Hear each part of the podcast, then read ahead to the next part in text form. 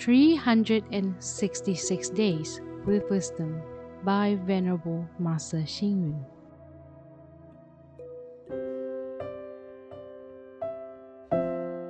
January 19 Set a role model for the world, and you will be a virtuous person for generations to come.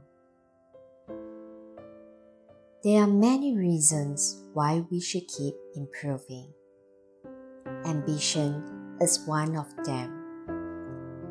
Some aspire to be great people and make affirmations and resolutions. Some aspire to serve the country and its citizens and make a wholehearted contribution. Ambition help us to accomplish our goals in life. Entertaining an ambition should not entail plotting conspiracy in the interest of personal gain. Ambition is best directed towards serving and contributing to the benefit of sentient beings with a true, kind, and benevolent intention.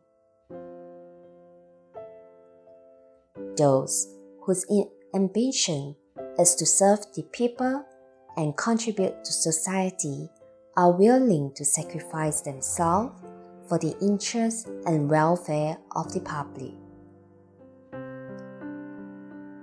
People whose ambition is to stand up for righteousness are willing to sacrifice their life to uphold humanity and justice.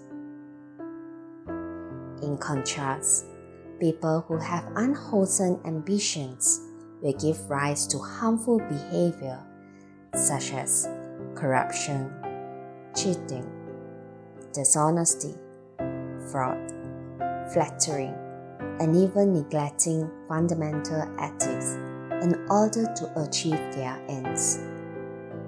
Thus, ambitions set apart the good people from the bad the righteous from the evil, as well as the saints from the ordinary by definition of their benevolence and greatness. It is best not to hesitate when you have a great and noble ambition.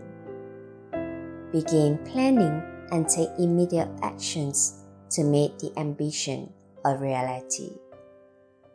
Read reflect, and act.